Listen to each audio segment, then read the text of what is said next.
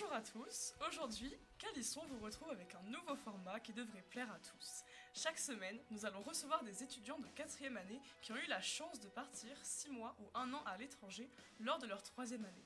La troisième année, c'est le passage obligé de tout Sciences Piste, et nous recevons donc aujourd'hui des étudiantes qui viennent sur le plateau nous faire part de leur expérience. Je dis que c'est une chance parce qu'effectivement, avec le Covid, l'année de mobilité a été touchée et beaucoup de 4 actuels n'ont pas pu partir, et il est important de recueillir leurs témoignages. Nous pensons donc aux premières années, à qui il est déjà important de réfléchir à ces questions de mobilité, mais aussi euh, aux deuxième années qui connaissent déjà leur choix et qui vont pouvoir peut-être poser des questions un petit peu plus précises sur le campus, etc. Donc euh, je suis Cléophée et je suis aujourd'hui en compagnie de Sybille qui m'a aidé Bonjour à préparer tous. cette émission. donc euh, aujourd'hui nous, recevons et posons des questions à Alizé et euh, Carmine donc, euh, qui sont partis aux États-Unis et plus précisément à Arizona State University, donc sur le campus de Tempe, c'est vers euh, Phoenix en Arizona pour contextualiser un peu. Donc pour commencer, est-ce que vous pouvez vous présenter et parler un petit peu de votre expérience assez généralement, s'il vous plaît?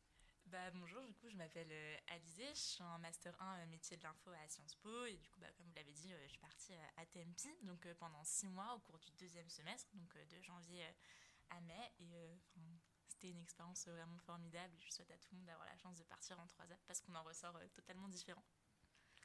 Eh bien, salut, moi je m'appelle Carmine et bah, pareil qu'Alizé, je suis partie aux États-Unis. Moi je suis actuellement au Master 1 euh, politique culturelle et mécénat.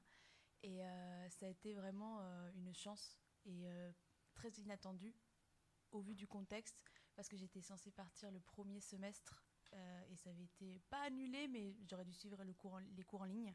Donc euh, vraiment une, une chance inattendue, euh, c'était inespéré, donc euh, une expérience géniale. Du coup, t'es parti au deuxième semestre aussi? Exactement, ouais. Ok. j'ai juste reporté. Ok, ok, parfait. Donc du coup, pour commencer, est-ce que vous pourriez décrire votre expérience en trois mots? Peut-être une parenthèse, ouais. parce que comme on... c'était une coupure avec le contexte de crise sanitaire, ça c'est très important parce que les, Éta- parce que les États-Unis bah, sont un peu déconnectés quand même de la réalité, Mm. c'est pas un secret. Euh, donc euh, on a pendant le, temps d'un semestre, on a vécu sans Covid. Ouais, en vrai, Vraiment.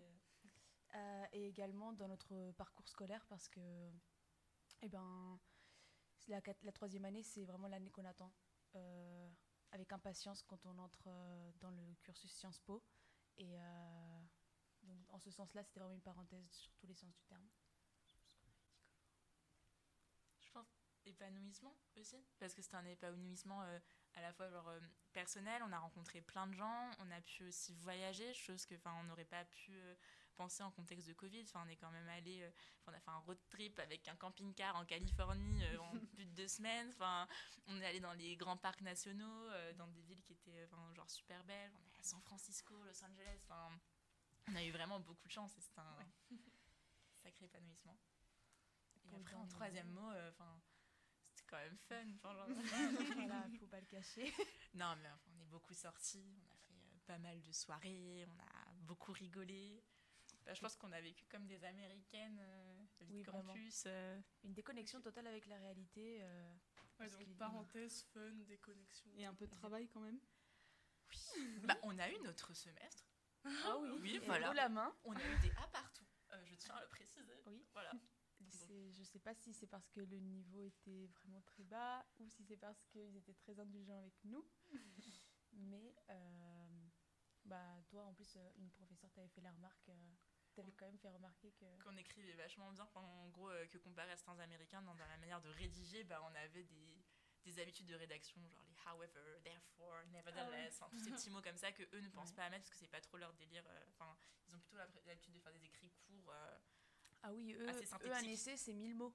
voilà, alors que pour nous, c'était une introduction. Euh, alors pourquoi avoir choisi les États-Unis et particulièrement cette, cette université? Est-ce que vous avez eu des hésitations? Est-ce que vous avez mis d'autres choix autres que les États-Unis ou, ou pas? Alors moi, pour être honnête, ce n'était pas mon premier choix. Je voulais partir en Australie à la base. Pour être honnête, euh, j'ai vraiment choisi cette région parce que c'est celle qui m'attirait le plus en termes de localisation, Euh, la proximité avec la Californie, euh, et voilà. Moi, l'Arizona, c'était mon choix 1. Et si je suis partie, c'était aussi parce que je me disais que je pourrais voyager plus facilement, que c'était pas très loin de la Californie, comme toi tu le pensais. Puis je connaissais des, bah, des 3A qui étaient qui s'amusaient vraiment bien. Leur story me donnait très envie. Et j'ai eu très envie de découvrir la vie de campus américain. Donc, voilà. bah justement, par rapport au campus, quelles étaient vos attentes par rapport justement à ces grands campus américains et euh, quelle a été la réalité de votre expérience?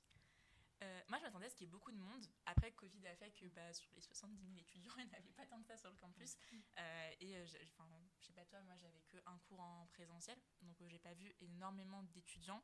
Après, j'avais la chance de vivre dans une résidence universitaire, genre typique américaine, à 5 minutes du campus. Là, il y avait tous les étudiants, il y avait les pool parties, il y avait les frat parties, il y avait, un peu tout ce qu'on peut imaginer du campus. Enfin, tous les clichés étaient à peu près vrais. Donc, enfin, j'ai pas été déçue sur la vie étudiante. Plus, bah, au niveau sur le campus lui-même, il n'y avait pas tant d'étudiants que. Alors oui, c'est sûr que le campus était désert parce que moi, pareil qu'Alizé, j'avais la moitié de mes cours en présentiel seulement. Par contre, c'est vrai que c'est vraiment euh, ce, ce, qu'on s'imagine en termes de, d'infrastructure. C'était immense. C'était une ville dans la ville. Il y avait euh, toutes les, euh, on avait deux super, on avait un supermarché, on avait deux Starbucks, enfin on avait de tout, des fast-food. Donc euh, vraiment, il y avait un, musée, un théâtre, un stade. Enfin, c'est vraiment comme, comme on l'imagine, comme on le voit dans les films. Ok. Ok. Et euh, au niveau des, des, cours, quel cours vous avez choisi ou eu la possibilité de choisir euh? Alors le choix de cours qu'on avait était très large. Hein. Moi j'étais agréablement surprise. Moi j'ai pris du coup un cours sur le racisme environnemental qui s'intitulait Latinos and the Environment. Euh, j'avais pris Black Movements in America. Avec Alizé, on avait ce cours en commun. Ensuite, j'ai pu prendre un cours de photographie, d'éclairage en studio. C'était euh, c'était génial. Oui, vraiment. Et le dernier cours que j'avais, c'était un cours de philosophie existentialiste. Moi, du coup, j'avais pris euh, Black Moments in America avec Carmine. J'ai pris aussi Foundation of Democracy. Donc là, c'était un cours de débat en anglais. Donc c'était assez cool. Euh, j'avais pris un cours qui s'appelait euh, Women, Gender and Society. Donc c'était cool d'avoir les gender studies aussi parce qu'on les a pas forcément à Sciences Po, mais du coup j'ai pu justifier en disant que je voulais mourir pluridisciplinairement, euh, tout ça. Et après j'avais pris un cours bah, d'espagnol en fait. Et par rapport à votre résultat de classement, vous étiez combien à peu près pour avoir une idée Alors moi en deuxième année, alors en première année j'étais 30e sur, on était 160 et quelques, et en deuxième année j'étais 19e sur 190 et quelques. bah, moi j'étais 31e peu près pareil. Et voilà, ah oui, c'est vrai, oui. Ok, d'accord. Et du coup, comme vous le disiez, les cours, au final, euh, est-ce que vous avez trouvé ça plutôt dur, plutôt facile comparé à la, France? Bah, En fait, c'est en fait, pas une question, je pense, de dur ou de facile. Je pense que c'est une question de méthodologie qui est totalement différente, ou la manière de concevoir le cours, dans le sens où on avait chaque semaine des choses à rendre, donc des petites évaluations. Et en fait, il n'y avait pas vraiment de partiel final, ou par exemple l'examen, même s'il y avait un examen final, il comptait pas euh, comme 100% de notre note. C'était peut-être les 20% restants. Donc il y avait vraiment un investissement personnel tout le long du cours. Et c'était euh, en matière de charge de travail, on avait peut-être. Les cours duraient une heure. Donc c'était très court, mais après, par contre, on avait plein de lectures à faire, donc c'était juste une nouvelle méthodologie. Et le niveau d'anglais, vous, il vous a pas bloqué? Vous avez, euh, vous êtes adapté facilement? Oui. Non, franchement, ça allait. ok, merci beaucoup. Euh, ensuite, au niveau des démarches, je sais que c'est assez compliqué administrativement, tous les papiers qu'il faut récupérer, etc. Est-ce que vous avez trouvé ça assez facile? Est-ce que vous, êtes, vous avez bien été conseillé par l'administration à Sciences Po ou, pas? Alors, l'administration de Sciences Po a été euh, incroyablement gentille, surtout parce que moi, je suis pas du tout organisée comme personne. Et à une semaine du départ, j'avais euh, pas d'appartement, j'avais, je savais pas comment que ça se passait au niveau de mes bourses. Et ils ont été super compréhensifs euh, et euh, ils m'ont vraiment aidé jusqu'à la dernière minute. C'était vraiment, je les remercierai jamais assez. On a tendance à beaucoup cracher sur l'administration, mais le, le pôle, en tout cas relations internationales, était vraiment, ils sont vraiment à l'écoute. Après, niveau administratif, hein, c'est pas du tout compliqué dans le sens où déjà l'université, quand euh, vous recevez votre affectation, vous envoie un mail avec vraiment toutes les procédures à faire. Il faut juste suivre, ils vous envoient un PowerPoint, il faut juste faire ce qu'ils vous disent. Et après, pour tout ce qui est genre rendez-vous en ambassade et tout, bah, vous faites votre demande de visa. Ça aussi, c'est expliqué par l'université américaine. Et si vous avez des questions, vous pouvez demander à Sciences Po. Et après, bah, juste pour les États-Unis, il y a un rendez-vous en ambassade, donc il faut se rendre à Paris euh, pour un petit rendez-vous administratif. Rapidement. Mais par contre, il faut s'y prendre à l'avance. Enfin, je sais que moi, je m'étais Oui. pris en septembre pour prendre rendez-vous parce qu'en gros, j'ai eu mon rendez-vous qu'en décembre pour l'ambassade. Enfin, en fait, il faut vraiment, dès que vous avez votre affectation et que vous savez que vous allez partir aux États-Unis, vous demandez un rendez-vous à l'ambassade parce qu'autrement, vous avez à la dernière minute, quoi, et c'est un peu stressant. Du coup, on va passer aux questions de nos auditeurs que vous nous avez donc posées sur Instagram. Euh, première question, pour le logement, est-ce que c'est bien d'en avoir un dans le campus ou hors campus? Parce qu'en fait, il y a on-campus et off-campus. Et juste on-campus, c'est des résidences qui appartiennent à l'université dans lesquelles vous logez. Donc, euh, genre, c'est enfin, un, un prix, enfin, vous payez genre pour toute votre période et tout ça. Et vous avez enfin, pas le droit à l'alcool, pas le droit à faire des soirées réellement dedans, etc. Et vous avez des résidences off-campus, mais qui sont quand même à côté du campus. Oui. Enfin, la mienne, en fait, était en face d'une résidence qui était Oui, considérée comme t'étais on-campus. Mais j'étais off-campus, donc il y avait le droit aux soirées, à l'alcool et tout ça.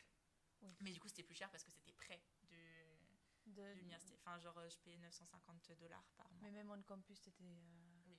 c'est dans ces eaux-là, alors que moi, j'étais à 25 minutes euh, à pied du campus et ça me revenait à 600, 600 ou 650 dollars par mois. Donc euh, j'ai vraiment fait d'énormes économies sur euh, ce point-là. Donc à voir au niveau du budget, mais je pense que c'est mieux si s'ils ont les moyens de- d'être euh, dans le campus, euh, enfin, ou en tout cas à côté, c'est mieux. Alors, une, question très importante, quand on n'a pas 21 ans et qu'on va aux États-Unis, comment faire pour l'alcool? Est-ce qu'il y a, est-ce que vous avez des petites techniques? Mais- comment, comment ça se passe euh, à peu près? La question. Euh, bon, bah, Carmine avait 21 ans, même plus que 21 ans. est. Euh, moi, je les avais pas. J'avais 20 ans. Et euh, du coup, je vous avoue qu'au départ, ça a été un peu compliqué. Enfin, je me suis sentie grave, euh, genre comme un bébé. Enfin, genre, euh, j'avais peur de me faire choper et tout. Après, honnêtement, euh, la plupart des Américains n'ont pas 21 ans quand ils commencent l'université. Donc, toutes les soirées, genre les grosses soirées sont en- dans des maisons et tout ça. Euh, donc oui, enfin genre du coup je buvais de l'alcool aux soirées et tout ça, juste bah, quand il y a euh, la sécurité qui vient ou quoi, bah, on se cache un petit peu ou genre euh, si on est dans une maison et qu'il y a les flics qui débarquent, bah là tu te prépares à courir parce que tu as peur de te faire choper en état d'ivresse, parce qu'autrement tu te prends une amende et tout. Mais en soi c'était pas, enfin même si vous n'avez pas 21 ans c'est pas grave. Enfin, non, oui. Moi je me suis très bien amusée, il y a des fois où je suis pas allée en boîte de nuit avec eux et je les voyais après parce que de toute façon les soirées finissent à 2h dans les boîtes de nuit. En fait ça commence très tôt et ça finit tôt, mais Ouais. du coup en fait après 2h ils continuent de faire la fête dans des apparts, il y a des afters et tout. Donc voilà en fait, genre, je ne loupais rien. Enfin, ils partaient deux heures en boîte et je les récupérais après. Enfin, c'était. Ouais, c'est ça. Donc, Ok. Euh, ensuite, au niveau des transports, comment ça se passe? Est-ce que c'est assez bien desservi? Non, pas du tout. Ah. En tout cas, à Tempi, c'était euh, vraiment euh, nul. Il n'y avait aucun bus, oui, quelques-uns, mais les horaires de circulation étaient ultra restreints. Du coup, en fait, moi, je- j'étais off campus et en plus de ça, plutôt loin du campus.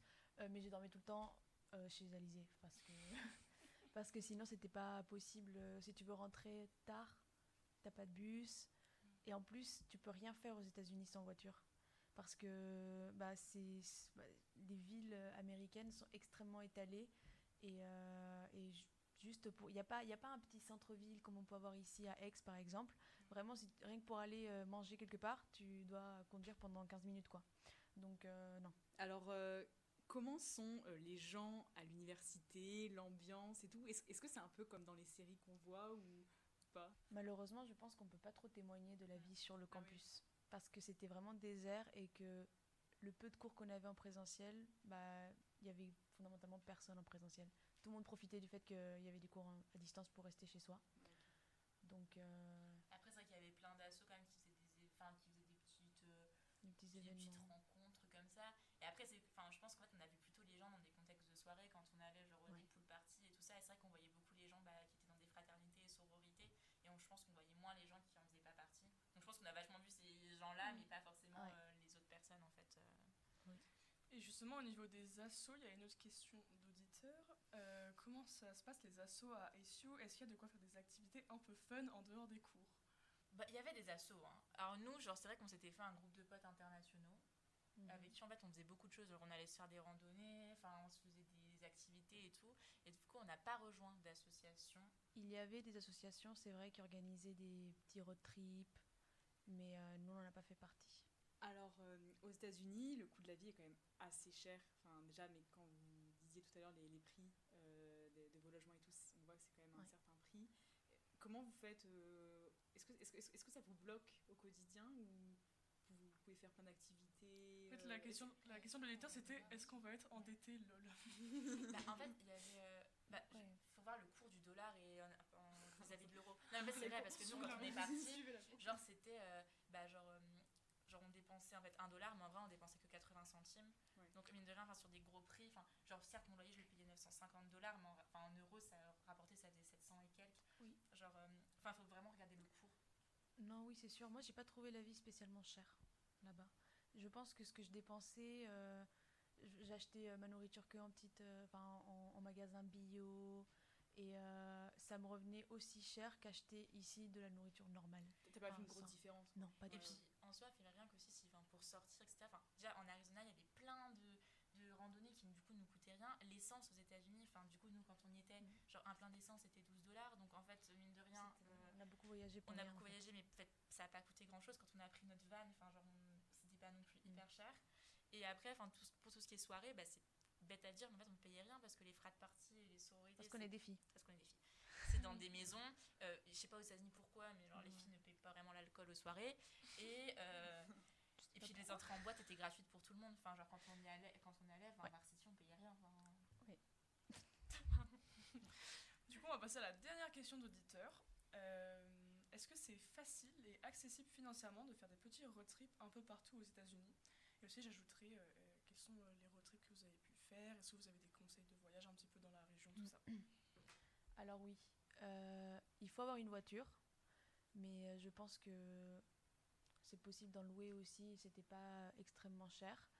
Nous, on a fait plusieurs road trips. On a commencé par euh, la Californie, on a fait Palm Springs, San Diego, et ensuite on est revenu. Ça nous avait pas coûté très cher. À chaque fois, le week-end ne revenait pas plus de 150-200 dollars, hein, tout compris. Euh, le, le- le déplacement, le logement, la nourriture, les dépenses sur place. Donc euh, après, on était parti à Las Vegas. Et Las Vegas, vraiment, euh, ça nous avait coûté 35 dollars aller-retour par personne en termes de transport. Donc C'est c'est le casino, quoi. c'est vraiment... euh, Et puis en plus, après, on a eu la chance du Covid. Enfin, l'hôtel nous a rien coûté pratiquement.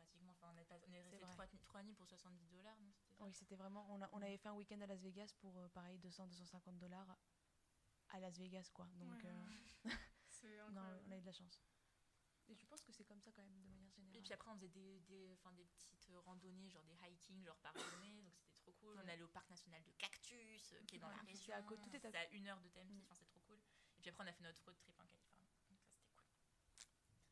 Bon bah merci beaucoup. Je pense que pour se quitter, on peut, je, je- peux vous poser une dernière question. Comment euh, se préparer à la troisième année? Donc euh, si vous avez des conseils, que ce soit pour les euh, gens de deuxième année ou juste de première année, euh, voilà, qu'est-ce que, quels sont vos conseils un petit peu? Bah, déjà, enfin, d'écouter des trucs en anglais, en américain aussi, parce qu'ils ont un accent qui parfois peut être un peu, genre quand on arrive et qu'on n'a pas le vocabulaire, ça peut être un peu compliqué. Je dirais de penser à des trucs bêtes, mais comme euh, bah, votre carte de crédit, par exemple, euh, souscrire à l'offre internationale pour pas payer de frais bancaires. Euh, la carte SIM parce que Carmine n'avait pas de téléphone pendant un moment. Euh, mais moi, par exemple, je vous le dis, j'étais chez Free et je payais le même prix qu'en France, donc les 15, enfin 19,99€ et j'avais enfin 50 gigas d'internet, je captais de partout. Et Même, même dans la vallée de la mort, dans Death Ouais. Valley, elle, elle captait. et hein. franchement, on capte rien dans la vallée de la mort. Et, euh, tu vois, et en gros, le prix là-bas des forfaits sont, est astronomique. C'est horriblement cher. Non, vraiment, ne faites pas comme Carmine. voilà, ne soyez pas comme moi. Prévoyez votre carte SIM à l'avance. Parce que moi, j'ai essayé de me faire livrer la carte SIM. Euh, ça a été pendant trois mois, c'était des allers-retours. Donc non, euh, vraiment, organisez-vous. Ne soyez pas comme Carmine. Ah, et prévoyez peut-être aussi une petite assurance santé euh, en plus au cas où, parce que celles qui vont vous obliger à sous- souscrire parfois dans des universités ne couvrent pas tout. Et ça serait bête de vous faire mal et de devoir euh, payer hyper cher aux urgences. Très bien. Bah, écoutez, merci à vous euh, d'avoir partagé votre expérience, c'était vraiment hyper intéressant. Euh, bah, merci Sylvie de m'avoir Bah, présenter merci à émission. vous. Bah, merci à vous Merci beaucoup. Merci aux auditeurs de nous suivre. On espère que ce nouveau format vous aura plu. Merci à ceux qui ont posé des questions. Et du coup, c'est le petit instant promo. Euh, allez nous suivre sur Instagram, Lucas Lisson, parce que vous pourrez interagir avec nous beaucoup plus facilement. Et pour le prochain format, euh, vous pourrez poser vos questions auxquelles on répondra avec grand plaisir. Et euh, voilà, laissez-nous un message si vous voulez